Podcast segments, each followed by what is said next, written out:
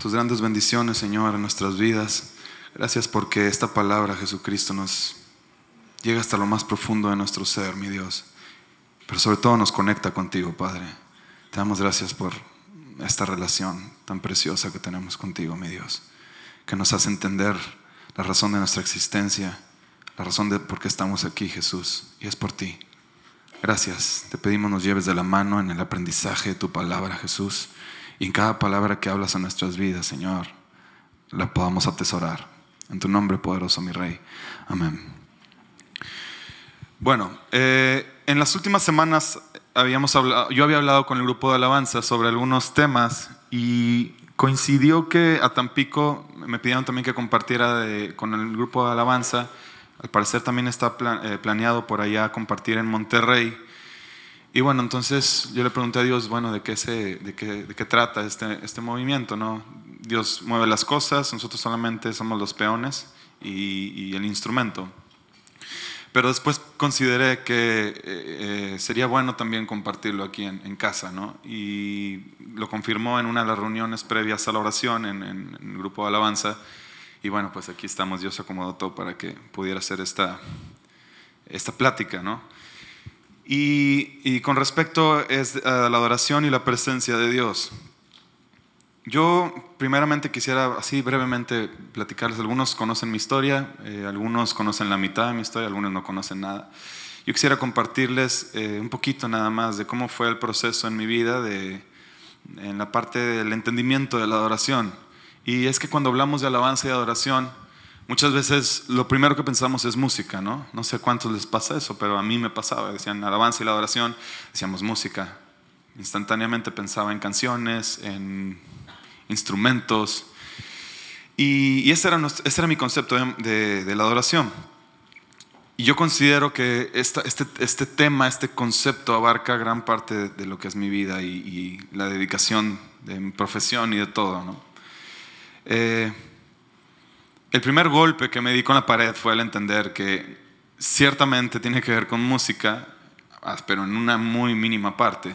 Todo lo demás me di cuenta que fue un montón de golpes, quebrantamiento, eh, pruebas, procesos, procesos, procesos, procesos, y la lista sigue en los procesos y procesos y procesos. La verdad es que al principio cuesta muchísimo... Eh, entender por qué ciertos procesos. Por ahí eh, escuché que en la reunión de mujeres van a hablar de las pruebas y cómo Dios utiliza las pruebas para nosotros. Quizás sea un poco relacionado con lo que voy a decir. Y es que realmente hay mucha importancia en el proceso, porque por aquí lo hemos comentado ya también, Dios está más interesado en el proceso que en resolver nuestra situación. Y nosotros nos cuesta mucho trabajo entender eso. Nosotros queremos saltarnos el proceso y que, se resuelva la situación, pero no podemos entender el concepto de Dios que en realidad pues este tiempo en la tierra es un proceso.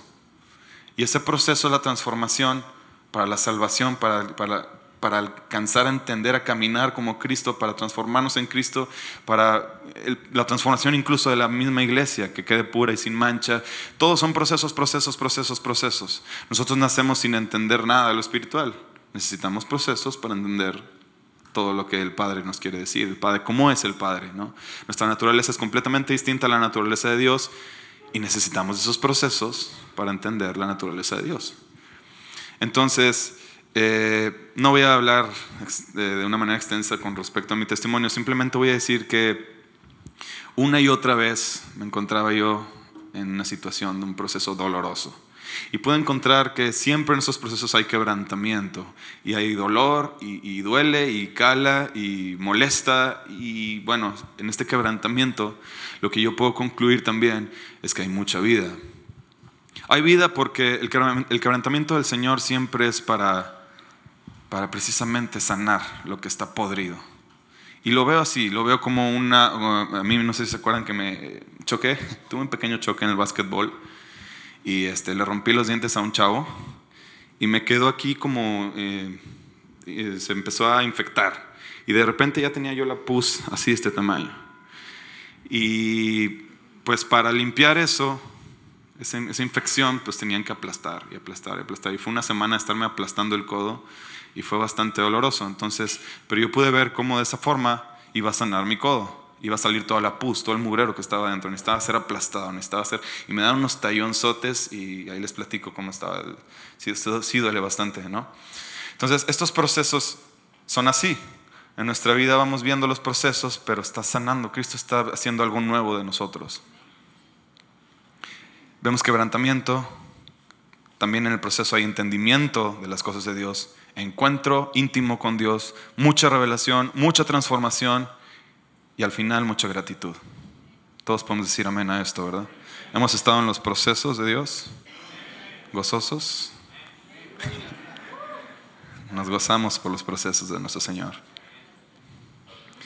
Después me di cuenta que eh, había una espinita, una espinita que existe en todos los músicos de querer hacer música, música, música, música, la, la, la, todo está padre, la guitarra, el piano, la batería, y necesitaban quitarme esa espinita. Eh, Dios me dio la oportunidad de participar en varios escenarios, pero también pude darme cuenta que muchos de esos escenarios me dejaban como quiera siempre vacío. Y después empecé a entender que la llenura de, mi ser no estaba en eso, sino en los sueños de Dios. Muchas veces escuché eh, en muchas iglesias que fomentaban el tú, tú pídele a Dios que cumpla tus sueños, este, alcánzalos, y, y yo veía en mi vida algo completamente diferente. Y es que hay un punto en nuestras vidas en donde decimos, decidimos, voy a seguir a Cristo voy a seguir mis sueños. Y realmente la decisión, eso de seguir a Cristo rompe con muchos de nuestros sueños. Y pues eso también no es muy agradable para el alma, ¿verdad? Porque nos, nos exige a veces dejar todo lo que nosotros queremos. Simplemente lo vemos en el Evangelio cuando decía a los discípulos, deja todo y sígueme, ¿no? Ah, yo de repente me quedaba como que, ah, espérame, pues es que todo me ha costado mucho, ¿no? Pero Dios me, fue preparando. Yo le doy gracias a Dios porque fue muy bueno para, para cuando Dios me pidió todo, yo, yo pude ver que Dios había preparado mi corazón. Y fue justamente a través de estos procesos que me llevaron a buscarlo más a Él, a entender que necesitaba de Dios. Si yo no hubiera pasado por muchas cosas que pasé de dolor, de, tocar fondo y de, clamor, a, realmente reencontrarme con Dios, quizá este momento en el que Dios me había dicho, ok, este, ahora dame todo, no hubiera estado listo para decir, sí, Señor, porque no hubiera entendido que lo necesitaba Él. En este proceso yo aprendí que eh, necesitaba yo depender de Dios. Y es que muchas veces tenemos muletas. Por ahí he hablado de las muletas, lo que yo llamo a familiares, personas que queremos, trabajo, eh, carrera, profesión, situación social, económica, lo que sea. Y esas muletas hacen que nos sintamos bien, que estemos contentos, que estemos en paz. Y una de esas muletas de repente se nos cae, ya nos incomodó y ya no nos sentimos bien y ya estamos otra vez reclamando, ya estamos tristes, ya estamos todos apachurrados. Pero en Dios, que quita todas las muletas, podemos encontrar la dependencia completa de Él y puede temblar el mundo y nosotros vamos a seguir gozosos. Entonces, ya les resumí un montón de años de mi vida. No fue así de rápido y no fue así de fácil, créanme, pero necesito avanzar. Una vez que ya vi que Dios había afinado y había pulido el corazón, pude entender que mis melodías pueden sonar en el cielo sin ni siquiera pronunciar una nota o emitir una nota musical. Y, y de aquí voy a compartirles algunos puntos que comparto yo con el grupo alabanza, que es parte de la visión. A lo mejor ustedes no conocen al 100% la visión, por ahí la ponen creo que en la pantalla y en la página también está. Pero hay, unos puntos que sí quisiera como compartirles para estar todos en el mismo canal y, que bueno, también abrirles lo que nosotros aquí hacemos en el grupo de alabanza, ¿no? Eh, algunos pueden ver de que, ay, el coro canta bien bonito, ay, ensayan los sábados, o, ay, cantaban bien feo. No, no, siempre cantamos bonito. Pero este, o el de la guitarra se desafina, o entró con otra canción. Este, pero más allá de toda esta hermandad y toda este, esta familia que, hemos, que, Dios ha ido formando y que nosotros hemos ido apreciando, hay temas y los voy a compartir de manera breve. Uno de los propósitos del, del Ministerio de Alabanza es glorificar a Dios. Nosotros eh, buscamos en Dios que las letras, la música, que nuestra mente y el corazón estén conectados siempre con Dios. Realmente ha puesto Dios en, la visión del Ministerio de Alabanza no estar buscando cantar para el alma, no estar buscando canciones para Señor, este, yo quiero, yo quiero, yo quiero, o sea, Señor, yo te entrego, yo te entrego, yo te entrego. Y no, no quiero decir con esto que haya ciertas canciones de, devocionales en las que uno pueda tener como, como el salmista, ¿no? que, que uno se expresaba en el alma. Pero si se dan cuenta, en los salmos siempre terminaban glorificando a Dios. Uno puede entrar eh, a expresarle todo lo que uno quiera expresarle, en toda la sinceridad, eh, siendo genuino en, lo que uno está viviendo en el momento, pero al final, si uno no glorifica a Dios, ¿de qué, ¿cuál es el sentido? Entonces, eh, en Juan 4:23 dice, mas la hora viene y ahora es cuando los verdaderos adoradores adorarán al Padre en espíritu y en verdad, porque también el Padre, tales adoradores, busca que le adoren. Y, me llama la atención la parte en donde dice que el Padre busca. ¿Por qué Jesús, por qué el Padre buscaría que nosotros le adoráramos y toda la creación le adora? ¿Sabían que las estrellas emiten sonidos que, que, bueno, traducido en nuestro lenguaje es que las estrellas, los cielos cantan al nombre del Señor, ¿verdad? Entonces, yo me imagino que esos sonidos han de ser mucho más bellos que cualquier canto que nosotros podamos dar. Sin embargo, sin embargo, yo he encontrado que la respuesta está en que el amor del Padre hacia nosotros busca la comunión con nosotros, nos ama, nos ama y busca que estemos en conexión con Él, no por ni siquiera, ni siquiera porque Él lo necesite, es porque nosotros necesitamos de Él. Y, y busca que le adoremos en espíritu y en verdad. Ahora, esta parte del espíritu y en verdad la hemos escuchado muchas veces, a lo mejor algunos no, pero déjenme decirles que me dio Dios la oportunidad de visitar muchas iglesias por, un tiempo. Y yo, yo pude discernir que en muchos lugares se, aparentemente la adoración del momento está manifestada de una forma pues muy, no sé, muy explícita. Sin embargo, también se puede discernir que son emociones. ¿Y qué sucede cuando nosotros involucramos las emociones mientras estamos adorando? Que no trascienden. En el momento en el que nosotros nos vemos envueltos en una situación crítica o que nos vemos eh, atorados con algún problema, pues el resultado de ese servicio de adoración de emocional no va a verse proyectado en ninguna de las situaciones, porque Parte de, los, de, estar aquí en la presencia del Señor es entender que el Señor tiene el control de todas las cosas. Porque en este momento de adoración nosotros podemos, eh, a través del Espíritu Santo, abrir nuestros ojos y ver quién es Dios, conocer a Dios. Ese es el propósito de adorarle también, estar conectados, pero conectados con Dios, no conectados con, el problema que tengo ahorita en la mente o, o la situación sentimental que ahorita tengo y me estoy desahogando porque la música me lleva a eso. Eso, eso no, mm, no trasciende en el mundo espiritual. Nosotros buscamos tener una trascendencia en lo eterno. Y para buscarle una trascendencia en lo eterno, nosotros necesitamos conectarnos con lo eterno. Si nosotros nos estamos conectando con las emociones, las emociones se acaban en el momento en el que nosotros nos morimos. O en el momento, ni siquiera, ni siquiera son tan largas, en el momento en el que se arregla la situación. Se arregla la situación o cambia o de repente hay un problema mayor y hasta se olvida ese problema, ¿no?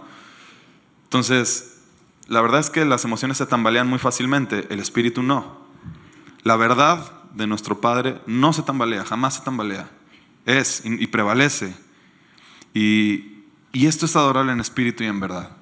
Cuando, cuando podemos entender que, que hay un cuerpo, un alma y un espíritu, nosotros tenemos que decidir a qué darle peso. Por aquí, ya hemos tenido también varios mensajes en los que expresan eso. No me voy a meter mucho porque es un tema muy grande, pero todos lo conocemos, ¿verdad? Entonces, el espíritu necesita crecer y el alma necesita menguar. Fue lo que hablé un poquito ahorita de los procesos. Si, no, si el alma no se aniquila de una forma, entonces el espíritu no crece. Entonces, cuando el espíritu crece, Después, por consecuencia, y no lo voy a negar, también a veces nuestro cuerpo y se quiere expresar en gratitud y, se contagia porque el Espíritu lo contagió, ¿no? Pero es primero el Espíritu y después hacia afuera. Dios siempre trabaja de adentro hacia afuera. Contrario a lo que trabaja el enemigo. El enemigo siempre trabaja de afuera hacia adentro, ¿no? Siempre empieza con los ojos, siempre empieza con lo que escuchamos, con lo que está pasando a nuestro alrededor y se va contaminando poco a poco nuestro interior. Pero Dios siempre empieza desde la raíz, Dios empieza desde el interior de nuestro espíritu. Entonces nosotros necesitamos buscar siempre la conexión en el espíritu con Dios. De otra forma, no vamos a estar adorando en espíritu y en verdad. Eh, otra de las funciones eh, del, del, grupo de alabanza es edificar el cuerpo. Eso lo podemos leer en 1 Corintios 14, 12 al 19. Dios nos ha dado dones a todos, ¿verdad? Y por ahí creo que hay alguna confusión entre que los dones, pues a mí Dios me dio el don y yo, yo, canto para Dios y ahí nos vemos, ¿no? Yo estoy cantando para Dios y si a ti no te gusta, pues entonces ahí nos vemos. No es así, porque los dones fueron para edificar la iglesia. ¿no? Claro, siempre va a haber comentarios y hay que discernir los comentarios, pero la, la iglesia está para atender y la iglesia es, este, es de Cristo. Entonces, los dones nos los dio Dios para ejercerlos en la iglesia, en el cuerpo. Si no estamos cumpliendo con esa función, entonces, ¿cuál es el propósito del don? Eh, otro punto a tratar también en el grupo alabanza es la excelencia. Como podrán ver nosotros, eh, pues si hacemos un esfuerzo para siempre darle lo mejor a Dios. Ahora, el tema de la excelencia es un tema delicado porque eh, se puede confundir entre tocar padre o tocar, se escucha muy padrísimo o, vamos a perfeccionar. Primeramente quisiera aclarar que perfectos no vamos a ser. Y cuando toquemos aquí, por muy, muy bien que suene la banda, lo que sea, no va a haber perfección. Porque perfecto solamente es Dios. Lo que, lo que nosotros pretendemos al hablar de excelencia es dar lo mejor que yo puedo dar. Si, mi, si mis capacidades están limitadas y yo conozco cuáles son mis límites, al menos que Dios sepa que yo di hasta donde yo pude dar. Porque, y, esto lo, puedo, lo, platico a veces, yo lo, yo lo vi en, yo trabajé mucho en teatro musical, en ópera y, en varias, varias producciones en el mundo. Eh, y en verdad que muchos podrían decir, ay, sí, qué chiste, ahí les pagan, son profesionales. Hay mucha gente que está en eso por pasión, ni siquiera les pagan un solo peso. Es más, a veces ellos ponen dinero y están gaste y gaste de sus horas de ensayo. Ellos ensayan hasta ocho horas, están ahí todos los días y están poniendo todo su esfuerzo para dar algo con excelencia. Y luego es muy triste ver cómo nosotros, pues ah, lo que importa es el corazón, así que como vaya saliendo. ¿Por qué nosotros al, Dios de toda la grandeza, al que inventó la música, al que creó todo, le vamos a dar como algo mediocre. Pero ojo, la atención está en nuestro corazón, no está en, la manera de ejecutar el instrumento o en la manera de ejecutar nuestras voces, sino en el corazón. Le estoy dando realmente todo a Dios. Conozco mis límites, pero le estoy dando hasta el límite a Dios, hasta donde yo puedo, hasta donde mis capacidades me dan. Estoy poniendo en desarrollo mi talento para dárselo a Dios. Y claro, siempre de la mano también con la excelencia de, la afinación de mi corazón. Porque aquí estamos hablando de la parte musical, pero no tiene tampoco trascendencia, igual que las emociones, si no hay un, espíritu conectado con el espíritu de Dios. Si mi corazón está en la excelencia musical, entonces ya no tuvo sentido nada. Si mi corazón está con el protagonismo, si mi corazón está con eh, es un momento de desahogo o un momento padre, entonces ya no tiene sentido. Dios está buscando que en mi corazón esté siempre mi mirada puesta en Él y buscándole siempre su rostro. Esa es la excelencia que Dios está buscando en nosotros. Si sale bien o sale mal, podemos tocar incluso sin instrumentos, pero si nuestro corazón está afinado, esa es la excelencia que Dios está buscando por nosotros. Y, lo podemos ver también en, la, en, la, ofrenda de Caín y Abel. ¿No? terminamos de entender cuál fue la ofrenda de Caín que no le, que que no le agradó a Dios. O sea, ahí interpretamos una parte, pero así a detalle no, no sabemos qué, cómo fue. Pero seguramente eh, había algo mal en el corazón de, de Caín, que no le gustó a Dios y su ofrenda fue rechazada. Ahora, él se amargó y, ya sabemos la historia de, Caín, ¿no? Pero nosotros buscamos dar siempre una ofrenda como la ofrenda de Abel. Eh, por ahí quisiera también aclarar un punto que, era, bueno eh, mencionar. A veces ustedes escuchan aquí en la alabanza que de repente hay un solo de guitarra, un solo de batería o, cuestiones musicales, ¿no? Y, por ahí eh, alguien me preguntó, es que en esas partes no sé qué hacer. Bueno, primero que nada, déjenme decirles el propósito de ser de, estos espacios musicales.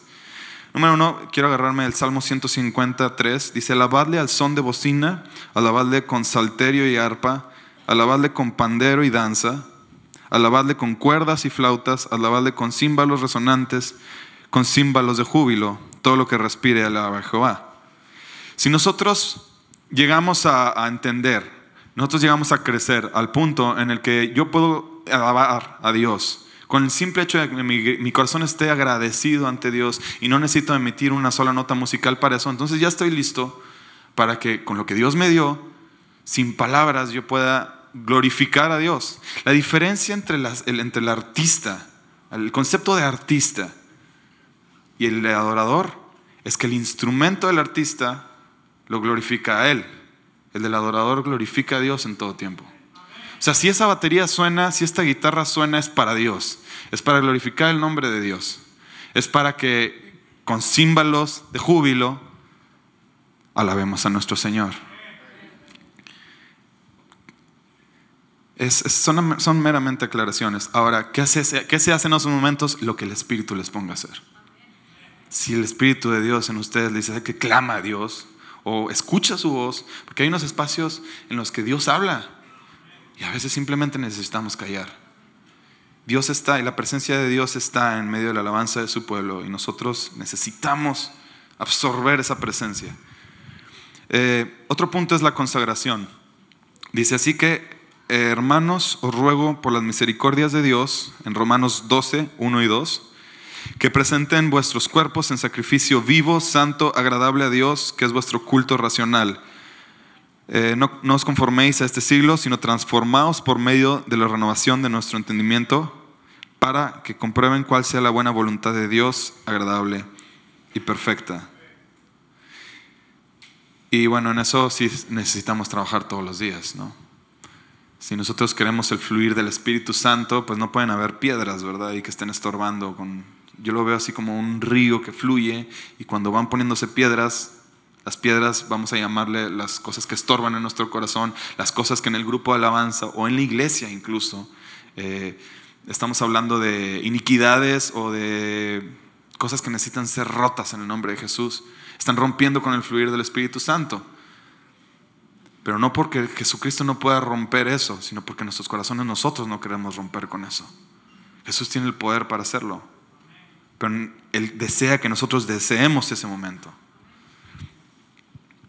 Y bueno, el grupo de alabanza buscamos esto, estar siempre en la consagración, siempre apartados, nos falta mucho, pero buscamos en Dios que, esto, fue, esto sea nuestra forma de vivir. Otro punto que se habla es de la unidad, y este es un punto que es muy... Eh, el enemigo es muy constante en esto, siempre está tratando de dividir, siempre hay comentarios, siempre hay murmuración, siempre vienen, ay, es que esa canción no me gusta, ay, es que mejor hubieras puesto la otra, ay, es que con esta se siente más el mover. Eh, pues, sí, este, si no hay unidad, entonces tampoco tiene sentido, ¿verdad? El Espíritu es uno solamente es también para el perfeccionamiento de la iglesia. En Efesios 4, 11 y 13 dice, y el mismo dio unos ciertamente apóstoles, otros profetas, profetas, otros evangelistas, otros pastores, doctores, para perfección de los santos, para perfección de los santos, para la obra del ministerio, para la obra del ministerio, para edificación del cuerpo de Cristo, hasta que todos lleguemos a la unidad de la fe y del conocimiento del Hijo de Dios a un varón perfecto a la medida de la edad de la plenitud de Cristo. si el don no está haciendo hacia función hacia esto, hay que volver a escudriñar en, el ministerio, ¿no? Y esto aplica en todos los ministerios. Si no está edificando la iglesia, si no, no está llevando a la unidad de la fe y el conocimiento del Hijo de Dios, hay que analizar hacia dónde se está dirigiendo en los ministerios. Y por último, algo que trato de dejar siempre muy en claro, porque a mí Dios me lo ha dejado muy en claro, el ministerio de alabanza no es mayor que otros ministerios. No sé, no sé en qué momento se ha convertido en que, oh, la alabanza, la alabanza. Yo no veo ningún eh, artista en la Biblia, no veo ninguna, ninguno que sobresalga. conocemos los salmos y es únicamente como ejemplo de que Dios como utilizó a un hombre, pero como salmistas como David ha habido y siempre va a haber, porque el Espíritu es el que pone esos cantos. Pero yo no veo artistas o no veo el grupo alabanza de Efesios. ¿Dónde, ¿Dónde está eso? Nosotros cumplimos la función de ministrar la presencia de Dios como la cumplen cualquier ministerio. Y el ministerio de alabanza eh, es igualmente atacado como cualquier otro ministerio que está activo. Si no está siendo atacado un ministerio es porque quizá no esté tan activo o el enemigo ya lo tenga medio aplacado, ¿verdad? Pero todo, todo siervo de Dios, todo obrero de Dios que esté activo en el nombre de Jesús va a tener opresión, siempre va a haber eso. Y no hay ningún ministerio mayor que otro. Así que estos son los puntos que yo, que yo eh, quería compartirles esta mañana. Son los puntos que se tratan con el Ministerio de Alabanza conozcan un poquito más de cómo, cómo son las cosas de este lado. No es nada más la música. Como pueden ver, hay muchas cosas antes que la música. Y, le estoy extendiendo esta, eh, este mensaje porque es para todos nosotros. Aunque nosotros estemos aquí porque tengamos la capacidad de tocar un instrumento o sonar acordes, ustedes son parte de esta administración también. Y el Espíritu Santo también está poniendo en ustedes un canto, un canto nuevo, una actitud de adoración que nos lleve a sus pies. Amén. Bueno, eh, una vez dicho esto, quisiera entrar a unos pequeños eh, temas que, que, me parecen muy importantes y que van a tocar un poco el, punto, alguno de los puntos que hablé ahorita del Ministerio de Alabanza. Y este, y este tema yo le puse que tanto es tantito. ¿Qué? ¿Por qué se ríen? Este, ¿Qué tanto es tantito? Voy a hablar de pecado. ¿Qué tanto es tantito pecado? Y es que una vez eh, escuché, no me acuerdo si escuché o lo soñé, la verdad es que lo, lo único que sé es que lo tengo bien claro en mi mente el pecado es como el excremento. ¿Sí? Vamos a suponer que aquí tenemos una bolsita de excremento y acá una de perfume, una botellita de perfume. Y tenemos una cita con nuestro Señor. A ver, muy bien, te voy a poner tantito de esta. Aquí nada más poquito, así mira. Aquí. Una pizquita de excremento. Nadie quiere eso. Eso es muy explícito, es muy eh, visual, la verdad. Y, perdónenme si se está haciendo un poco grotesco. Pero es grotesco ante la santidad de Dios también. Es mucho más que esto. Y podría hacer uso de palabras más grotescas porque en, mi corazón y en el corazón de, de, Dios, el entendimiento que Él me ha dado es así, es repugnante. ¿Qué tanto es tantito? ¿Qué hubiera pasado si Jesucristo hubiera pensado así como nosotros. Eh, ¿Qué tanto es tantito? Que se hubiera rendido ante la tentación en el desierto. O cuando lo estaban azotando, que hubiera cedido ante el dolor. No, ¿sabes qué? Pues échale tantito unos, unos chicotazos también de los ángeles hacia ellos para que se aplaquen tantito. O eh, que hubiera respondido con la furia de todo el cielo. Me está doliendo, y, ya, mi carne, mi carne necesita un descanso, mi carne necesita esto. Jesús tenía siempre la visión de lo eterno, no estaba viviendo el momento de la carne, estaba pensando en nuestra eternidad. Él no podía ceder en ese momento. Él necesitaba mantenerse firme para que nosotros pudiéramos ser salvos. Si Él no se hubiera mantenido firme y Él hubiera cedido ante ese deseo de la carne, de decir, Señor mío, Padre, abre los cielos y termina con este dolor, ni tú ni yo hubiéramos sido salvos. Y, y el que tanto es tantito no cabe en el corazón de Cristo.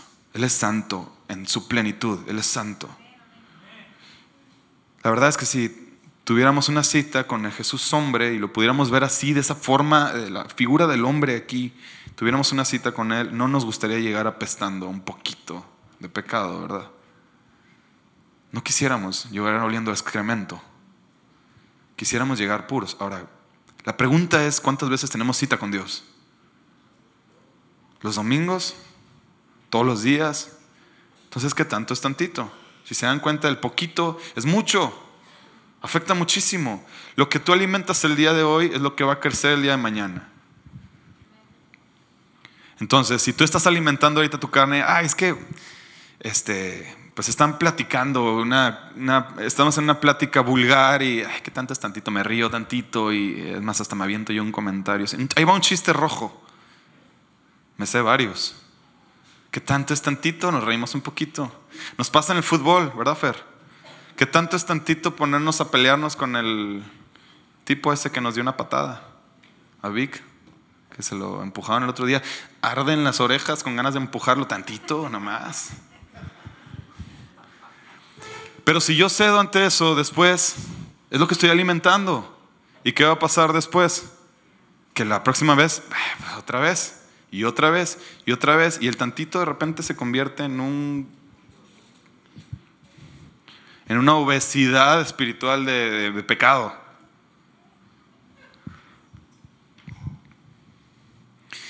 Nosotros por naturaleza utilizamos nuestra carne y nos sale, nos brota. La verdad es que no, quisiera que esto nos haga sentir condenados. A mí mismo el enemigo ha querido usar esto para hacerme sentir condenado. Y no se trata de eso. Se trata del momento en el que el Espíritu Santo nos dice, ok, ya la regaste, ahora contrólate. Yo te di la victoria y aquí estoy yo para hacer la victoria por ti. Si nosotros decidimos seguirle, entonces entramos en el que tanto es tantito, en ese tema. Nosotros decidimos darle vuelo al que tanto es tantito. Hemos recibido nosotros al Espíritu Santo. El Espíritu Santo nos redarguye porque esa es su función, la presencia de Dios en nosotros, la santidad de Cristo en nosotros, la victoria de Cristo en la cruz en nosotros. No podemos estar coqueteando con el que tanto es tantito. Se los voy a poner así. El que tanto es tantito es como es el coqueteo con el diablo. Y el otro día hablaba con un amigo y decía, a ver, ¿te gustaría irte al cine con el diablo? Vámonos un rato a ver una película de miedo. Vente, diablo, vámonos. Yo dudo que la verdad alguno de nosotros, estando así, o sea, explícito, teniendo al diablo aquí, no sé la forma que desee tomar en ese momento, eh, queramos ir con ese adefesio, ¿verdad? Al, cine. Solo es una película, no pasa nada. Un ratito con el diablo, hombre. Una película de adultos, que tanto es una escena, una escenita, nada más. Una plática sucia, que tanto daño hace un poquito de chisme, pues aquí nomás echando el chal. Tantito nomás, pues si no hace daño a nadie, no, no se va a enterar. Me hace daño a mí. Y con eso basta. El problema es que es que es el alimento para nuestro alma y ese es veneno para nuestro espíritu. Ahora pregunto, ¿qué tanto es tantito veneno? Dale un trago a una botellita de veneno? Tantito, un traguito. No podemos jugar con esto porque eh, al meditar en este tema Dios me reveló que esto es desechar su presencia. En cada momento en el que nosotros estamos cediendo tantito, esto, es la traducción de decir, Señor, en este momento tu presencia, no, ahorita tu presencia no. Y me estás diciendo entonces que la muerte de mi Señor Jesucristo y todo el dolor que Él pasó entonces en ese momento no vale. Porque su presencia, y ahorita les voy a hablar, eh, quisiera ahorita hablar un poquito más de la presencia de Dios. Su presencia no tiene el valor que yo le dé. Su presencia tiene valor por lo que es. Si yo, no, si yo decido no darle el valor en ese momento, ese es mi problema y el que va a pagar las consecuencias voy a ser yo. Pero después no puedo estar llorando porque, ay, es que me veo envuelto en este súper dilema, ayúdame Señor.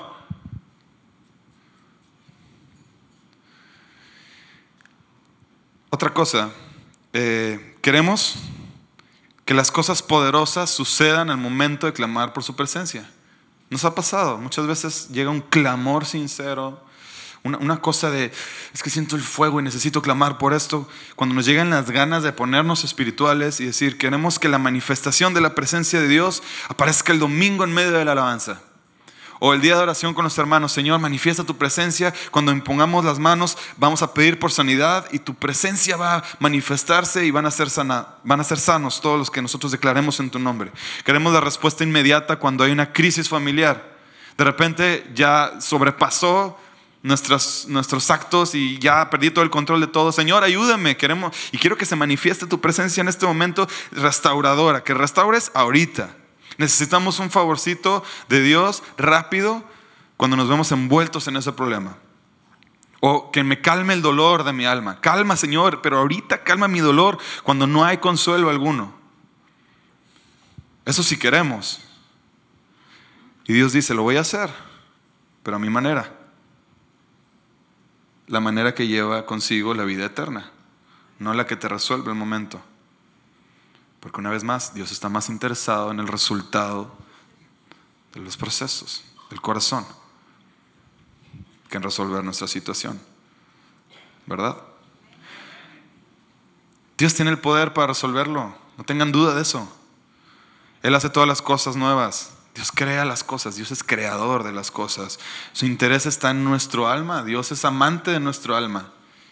Él quiere la vida eterna para nosotros y su presencia en nosotros es la respuesta a todo.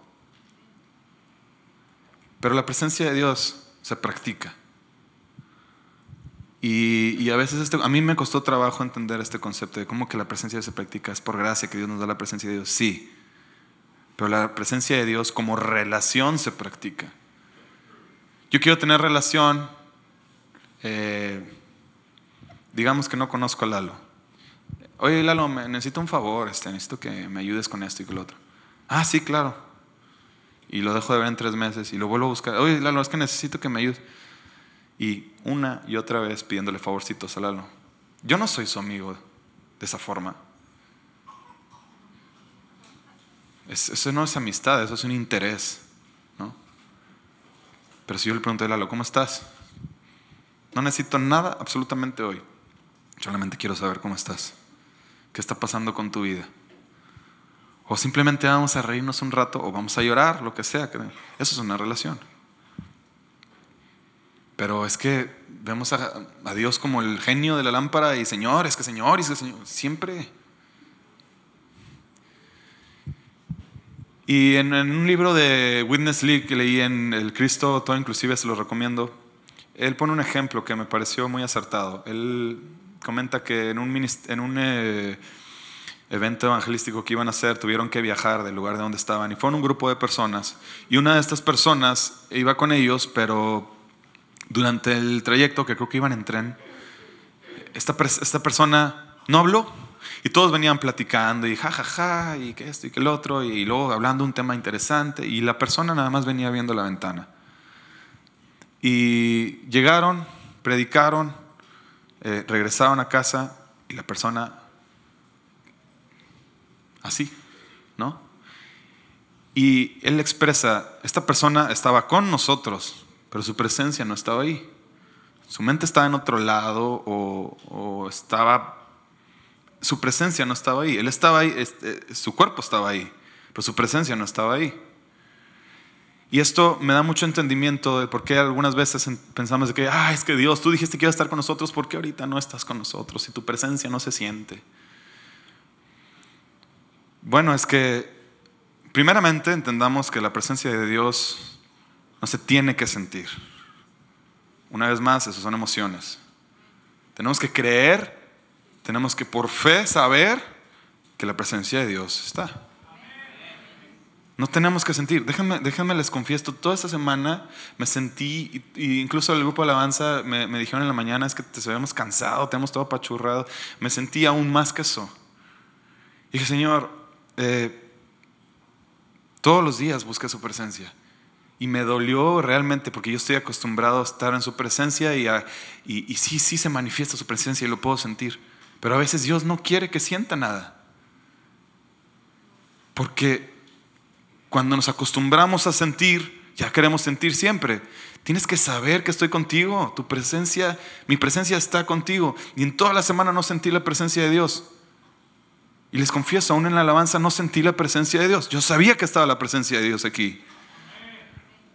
No tengo que sentir para saber que Dios está, su presencia está aquí. Cuando yo declaro con mi boca, cuando yo pienso, independientemente de cómo me sientan los ánimos ahorita, o, esté cansado, tuve un problema con el ojo, migrañas y, el trabajo como quiera tiene que continuar, yo voy a seguir adorando a Dios.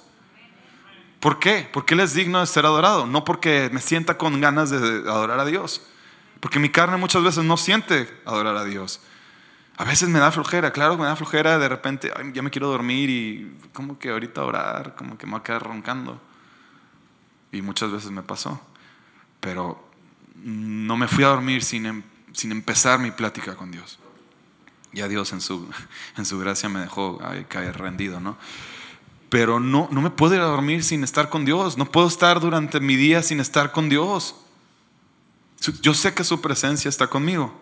Y aunque muchas veces no la sienta, yo sé que Dios está conmigo. Pero esto necesito, necesito alimentarlo, necesito alimentar esta relación con Dios.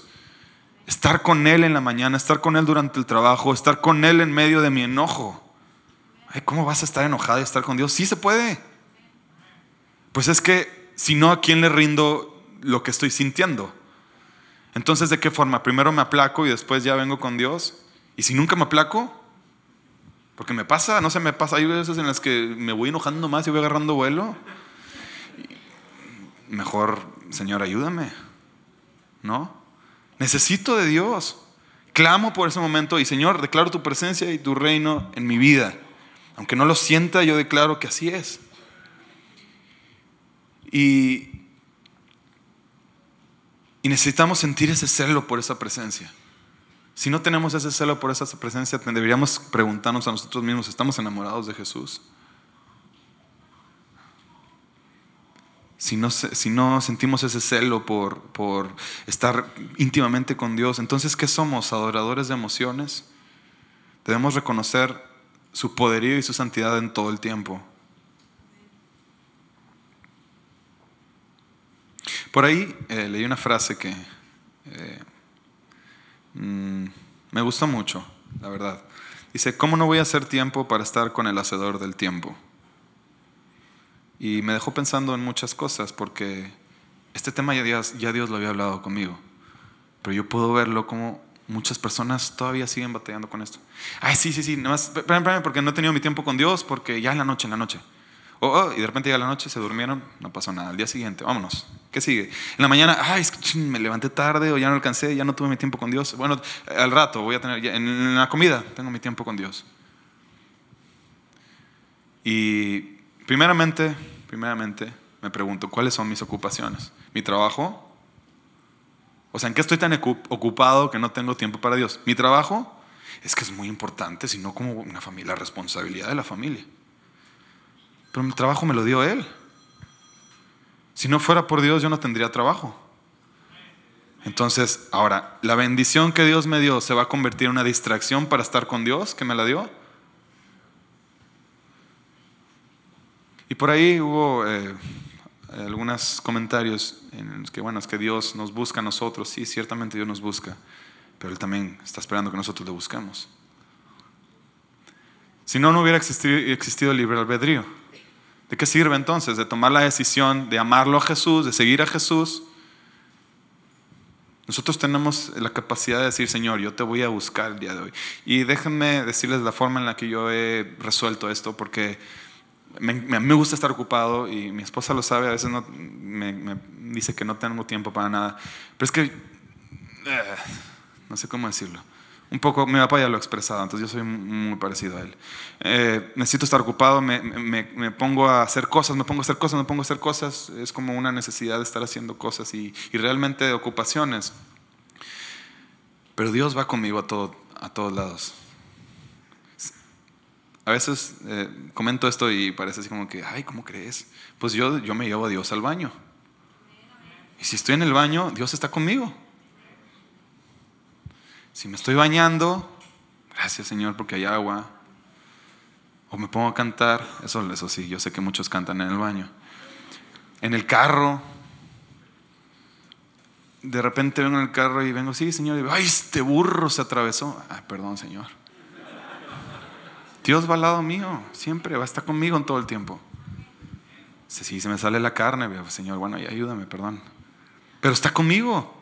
Si voy a, al banco, ahí está conmigo Dios, Dios guárdame. Si voy a trabajar, Señor, dame sabiduría para lo que yo voy a enseñar. Si voy a producir, dame creatividad, Padre. Tú lo das todo. Tú me das mis habilidades, tú estás conmigo todo el tiempo. Esto es, esto es la práctica de tu presencia en todo el tiempo. No necesito yo tener a fuerza una hora de que nadie me hable, eh, me voy a meter a mi cuarto. Ahorita tus necesidades no, amor, porque voy a estar con Dios. Yo puedo estar con Dios a través de mi esposa. En las actividades que yo estoy, que yo estoy haciendo, Dios está conmigo y me está hablando. Eh, uno vive y entiende lo que está a su alrededor conforme a lo que está en su mente. Si vamos a preguntarle a un doctor, va a estar hablando de medicina, tiene mucho conocimiento de medicina y muchas de sus respuestas van a ser como doctor, ¿verdad? Su entendimiento muchas veces va a estar como el, pensamiento de un doctor. Nos preguntas a un músico y este, en lugar de ver un hashtag, nosotros vemos un sostenido, ¿verdad? Me, me pasó con una alumnita, decía, yo le estaba enseñando, estos son los bemoles y estos son los sostenidos. No, apenas le iba a decir, y estos son, ah, sí, es el hashtag. No, no es un gatito, es el sostenido. Bueno, entonces uno piensa y hace conforme a lo que uno vive y lo que está en su corazón, en su mente, en sus actividades día con día. Y si uno aprende tener a Dios en todo tiempo, uno puede ver a Dios en todas las cosas. Miren, es bien, es bien triste que al terminar la semana alguien les pregunte, ¿y qué Dios, Dios qué ha hablado contigo esta semana? Mm, no, pues no me ha dicho nada. Dios habla todo el tiempo.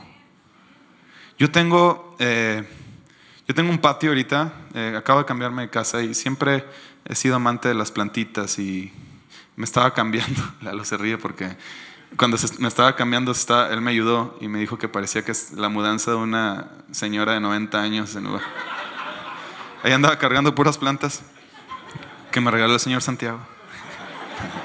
Nada.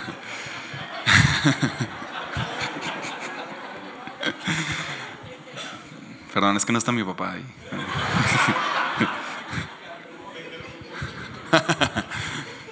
Eh, entonces, eh, por ejemplo, había una de las cosas que nosotros teníamos en nuestro corazón y decíamos, Señor, pues de alguna u otra forma nos gustaría tener nuestra propia casa que rentar y no te empieza uno a decir, es que rentar uno está pagando y no es para, un, no es para mí, le estoy pagando a un señor, se está enriqueciendo él y no le puedo invertir, porque este y te empieza uno a darle vuelta. Y luego estaba yo regando el pasto y mm, estoy regando este pasto, estaba bien seco para empezar. dije, este, este señor, en mi mente lo dije de otra forma, este no, no regó nunca el pasto, ¿qué onda? O sea, se está muriendo y el patio de la vecina estaba, mira, verdecito. No sé si aquí está Rebeca, pero es mi vecina. Y qué padre tiene su pastito. El mío está bien feo. Entonces, así regándolo y yo nada más viendo el de ella, dije, no, hombre. Y todas las noches, y luego le pregunto, ¿y, usted cómo le hace para el pastito? No, pues así está. No lo riega, no le pone, eh, no, le, no le echa algo. Nada, no, así está. Y bueno, pues bueno, a seguir regando. Entonces, en esas, yo, yo, pues hay que estar un buen rato con la manguera, ¿verdad? Y ahí está bien entretenido, nada más estar echándole así. Este, pero aprovecho para estar con Dios. Entonces digo, Señor, pues es que este pasto, ¿qué onda? O sea, pues es que crezca, de repente echa una lluvia o algo, porque aparte voy a gastar un chorro de agua y, o sea, y ahí ando. renegando. Y de repente, así, sutilmente. Ah, porque aparte, parte de mi queja era, es que este ni es mío aparte. Ni es mío, lo voy a estar regando aquí que un año que dure el contrato y luego capaz que el Señor me saca de aquí y luego se lo dejé bien verde. Hasta, me, estaba pensando en eso y aprendí, ya voy a pagar el agua, ya, mejor no voy a... Pero de repente Dios me dijo, así es mi iglesia. Y se callaron las quejas. Así es mi iglesia. No es tuya tampoco. Y de repente dije, ah, chis, ¿por qué me dices eso? Y es que mucho del tiempo de la semana de mi trabajo tengo que estar así en cosas de la iglesia y a veces sí uno se cansa. Y no sé, pero creo que este mensaje es para todos. Trabajamos y trabajamos, y muchas veces creemos que la iglesia o, el trabajo o nuestra casa o nuestra familia, por las cosas que trabajamos, son nuestras. ¿Y qué, les, qué nos hace pensar eso? No es nuestro. Estaba terminando regando el pasto. Pues es cierto, nada, nada es nuestro. Aunque esta casa en las papeles estuviera a mi nombre y el pasto este sería mío en, oficialmente. Estoy más enamorado del pasto que de la casa, pero yo quería ese pasto, ¿no? Aunque estuviera a mi nombre ese pasto, no es mío. Es de Cristo. Y de repente me empezó a llevar en el pensamiento, ni siquiera mi cuerpo es mío, ni mi esposa. No sé si Dios eh, eh, permita tener hijos o, pronto o después, no sé, pero tampoco van a ser míos. Y, se me, fui en el pensamiento y dije, sí, cierto, hasta empecé a regarlo con gusto, échale más, ábrele más. Cambió mi perspectiva. Entonces, en lugar de estar quejándome de regar el pasto ajeno, entonces mejor estuve un tiempo con Dios. Y eso es practicar la presencia de Dios. Dios habla, está hablando en todo el tiempo, si uno pone atención. Puedo decir así que en cositas, en detallitos. Es más, yo estaba ahí, estaba echando agua y salieron unas arañillas. Y dije, eh, vamos a destruirles ahí. Estos han de, pensar, han de estar pensando que estoy destruyendo su casa, pero como planté otras plantitas, yo estaba pensando, no, les estoy construyendo una casa mejor. Y bueno, y, Dios también ahí habla, bueno, ya ves, ves, tú mira con las arañitas, yo también construyo cosas mejores para ti. Cuando tú piensas que se está destruyendo todo, yo estoy construyendo cosas nuevas para ti. Una lección en una cosa insignificante. Si abrimos nuestros oídos, si abrimos nuestros ojos pidiéndole a Dios, podemos ver a Dios en todas las cosas. Podemos ver la presencia de Dios en todas las cosas, pero necesitamos estar atentos. Amén. Ahora les dije que iba... Ya se me fue el tiempo. Eh, bueno, voy a ser breve con esto. Nada más quisiera tocar este punto de la presencia de Dios porque sí considero que es muy importante. Eh, la presencia de Dios en el Antiguo Testamento era con el pueblo de Dios. Ahorita mencionábamos que Dios está en nosotros, pero antes estaba con el pueblo, no en el pueblo. Hoy en día es en el pueblo de Dios. En el Antiguo Testamento, lo extraordinario del arca del pacto, todos conocen lo, que significa el arca del pacto, ¿verdad? La presencia de Dios, la nube iba con ellos, el pueblo de Dios sabía que ahí estaba la presencia de Dios con ellos, había paz, ¿no? Tenían la certeza, ah, Dios está con nosotros. Lo extraordinario del arca del pacto es el significado que le dio Jehová en, Éxodo 25, 22 dice, allí me encontraré contigo y te hablaré desde encima de la tapa de la expiación, entre los querubines de oro que están suspendidos sobre el arca del pacto. Desde allí te daré mis mandatos para el pueblo de Israel. Allí me encontraré contigo. Su presencia estaba con ellos y ahí se iba a encontrar con ellos. Dios indicó que el, del pacto, el arca del pacto era una estructura de encuentro con Dios y comunicación con Él. Israel no quedó a la deriva sin guía ni dirección. Evidentemente, Israel como nación estaba transicionando del desierto a la tierra prometida.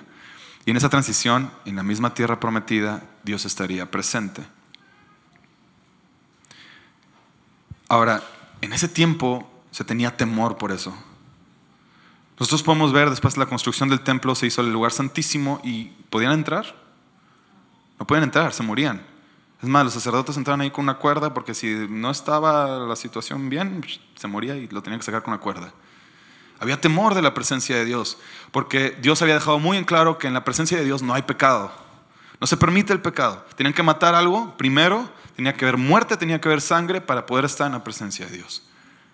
Ese es el concepto y es una de las funciones del por qué tenemos que entender muy bien la presencia de Dios en el Antiguo Testamento. El mundo habla de que era un Dios matón, un Dios que, que bien prepotente y que no sé qué. No, no, no. Después viene el entendimiento sobre la gracia y el amor. Primero necesitaba que nosotros entendiéramos. La presencia de Dios es santidad y no puede existir nada ahí que no sea santidad.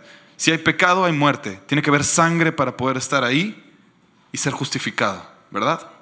Ok. Después viene el sacrificio de Cristo. Hubo sangre hubo muerte. Y con esto quisiera cerrar. El, momento de Cristo en el monte de Getsemaní es un, es un momento que a mí me conmueve mucho.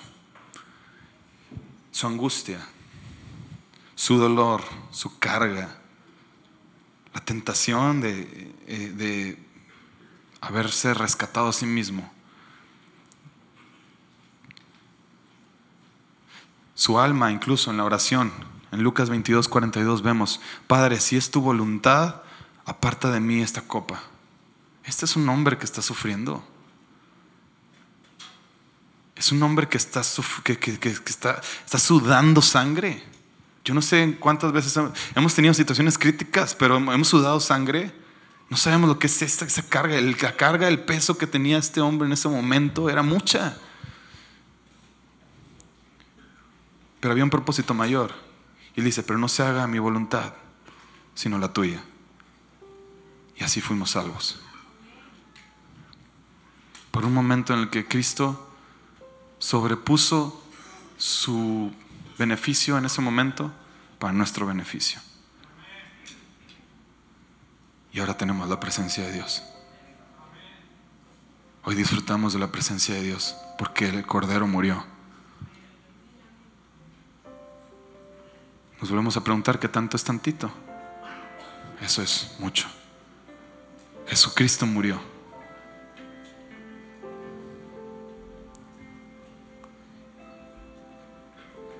Y fue un precio muy alto.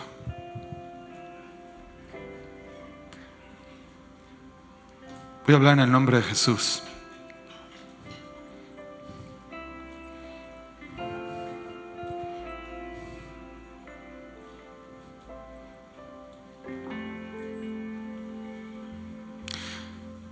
De estar con nosotros y abrazarnos con su presencia.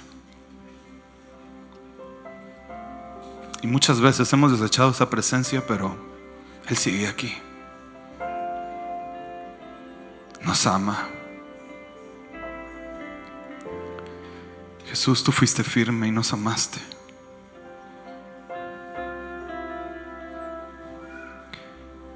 He aquí yo estoy a la puerta y llamo.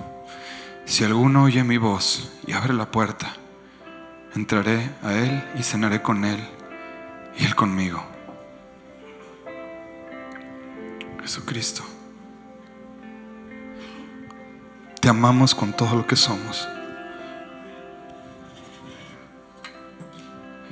Y necesitamos conectarnos plenamente contigo y tu presencia, Señor, necesita ser el alimento de cada día de nuestras vidas. No queremos un solo momento, Jesús, desechar tu presencia valiosa. Lo único que nos sostiene y nos mantiene firme eres tú, Jesús. Y vamos a justificar nuestro pecado en nuestra debilidad. Tú venciste, Jesús, y te levantaste y pisaste la serpiente por nosotros. Llevaste nuestra carne, nuestra derrota, nuestra debilidad a la cruz, Jesús. Y te conectaste con nosotros. Nosotros, Señor Jesús, en esta mañana declaramos que no hay ninguna situación, no hay ningún amarre, Señor, ninguna cadena, ningún ataque, Señor, del enemigo que sobrepase tu poder. No queremos un solo momento, Señor, con el enemigo, confabulando, Padre. Queremos estar contigo. Y declaramos que toda atadura, Señor, que haya aquí, sea revelada en tu presencia, Jesucristo, en la necesidad de ser purificado, Señor, en ti. Rompemos, Padre, con las cadenas de la pornografía. Rompemos, Señor, con toda atadura de infidelidad en los hogares, Señor, toda división, Señor. En los matrimonios, toda obra del enemigo, Padre Santo, por tu nombre poderoso, Jesús, es restaurada cada familia, Jesucristo. Cada situación, Señor, en donde haya iniquidad, Padre, en ti somos libres, Jesús. Tú has roto las cadenas y tu presencia en nosotros, Padre, nos da esta libertad. No hay mayor, Señor, enemigo. No es mayor el enemigo, Señor, que tú en nosotros. A cada joven, Padre, que esté batallando, que esté teniendo problemas, Señor, con masturbación, con problemas sexuales en la mente, eso es lo que el enemigo ha querido sembrar. Pero tú, Jesucristo, por tu amor has venido a sembrar tu presencia en nosotros. Y le recibimos, Jesús. Nos has demostrado que sí se puede vivir en victoria. Por tu nombre poderoso, Jesús. Es tu nombre primero, Señor vas caminando delante de nosotros para justificarnos delante del Padre. Y nos presentamos ante ti, Señor. Humildes en el corazón, agradecidos plenamente en tu presencia, Jesús. Para reinar contigo porque tu gracia nos alcanzó, Jesús. El pecado, Señor, lo dejamos atrás. Si el enemigo quiere venir a hablar cosas a nuestra mente no tiene poder sobre nosotros. Yo declaro, Señor, que las batallas son ganadas en tu nombre, Jesús. Que tu provisión está en cada uno de los hogares, Señor. Que tu paz, que sobrepasa el entendimiento, se establece en cada una de las familias, Señor. La confianza en ti, Señor, se crece, Señor, por esa relación que tú quieres tener con nosotros, Padre. Y te agradezco porque cuando no hemos visto, Señor, o no hemos valorado tu presencia. Tú has sido bueno y fiel.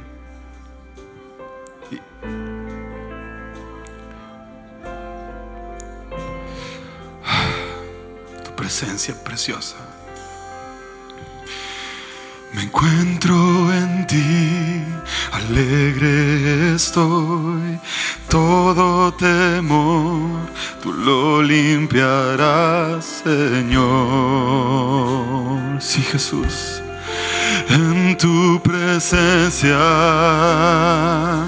oh, mm, mis ganancias no brillan más, cada corona a ti la rendiré. Aquí Jesús en tu presencia. Oh, tiembla el cielo al ver tu grandeza.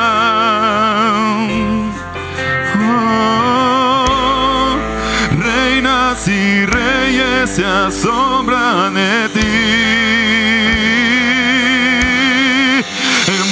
presencia nos consumes. En tu presencia el cielo y la tierra uno son.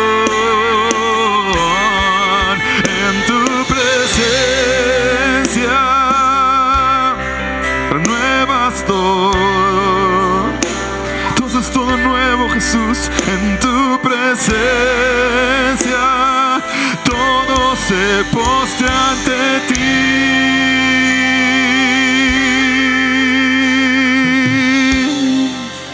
Oh, aleluya. Eres grande Jesús. Digno, espléndido, hermoso, glorioso, majestad sin igual, espléndido, hermoso, glorioso, majestad, majestad sin igual, espléndido.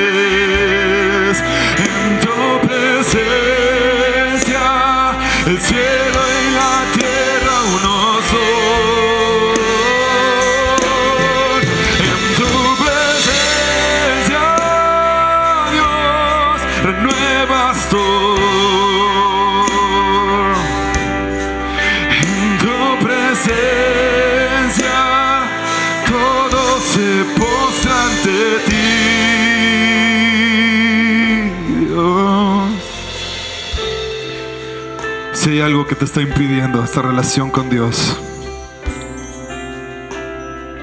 Dios quiere romper con esto. No hay imposibles para Dios. Las excusas las vas a encontrar, muchas. Las justificaciones. Vas a encontrar todo en contra de ti, tus debilidades. No puedo, no puedo. En el nombre de Jesús, sí se puede.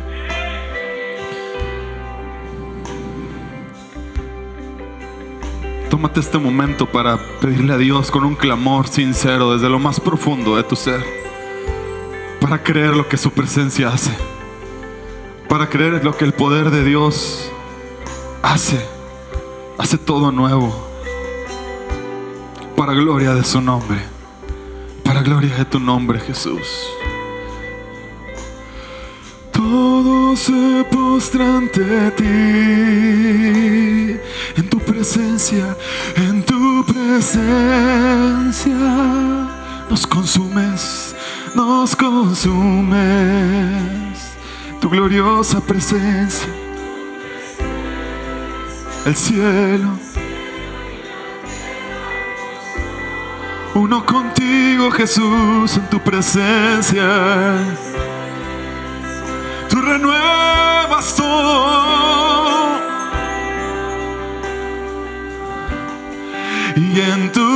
presencia todo se postra ante ti.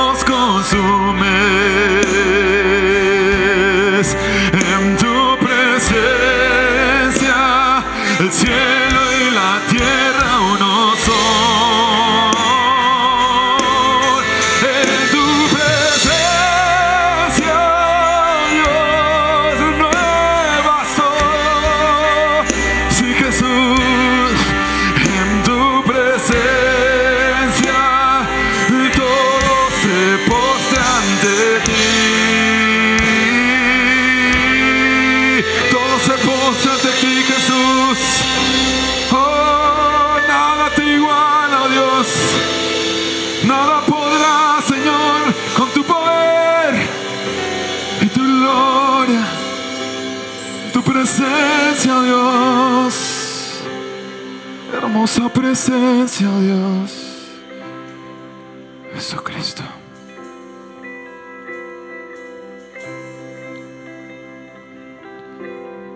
Hoy decimos sí a ti, Jesús. Hoy decimos sí a ti, Jesús. Hoy hacemos, Señor, nuestros días contigo. Hoy caminamos contigo, Jesucristo. Hoy valoramos tu presencia por lo que es, porque nos has hablado, Señor. En misericordia nos has revelado lo que es tu presencia en nosotros, Señor. Y lo que mereceríamos al estar en tu presencia. Y el amor del Cordero de Dios. el amor del Padre. Recibimos este regalo precioso de tu Espíritu para que nos guíe, nos conduzca, Señor, de gloria en gloria, como lo hiciste tú, Jesús. Guíanos esta semana, Señor, en el conocimiento de tu palabra, en la relación íntima contigo, mi Dios. Hoy entendemos, Señor, que si no sentimos los ánimos para estar contigo, tú sigues siendo digno de adorar. Tú eres Dios poderoso, Dios eterno en todo el tiempo, Jesucristo. Y nuestras bocas, Señor, expresarán las grandezas y declararán alabanza y adoración, Señor, a tu nombre. Independientemente de la situación, tú eres digno, Jesús, de ser adorado. Eres digno, Jesús. Hoy y siempre, Jesucristo, eres exaltado. Y te adoramos con nuestras vidas. Recibe, Señor, esta adoración.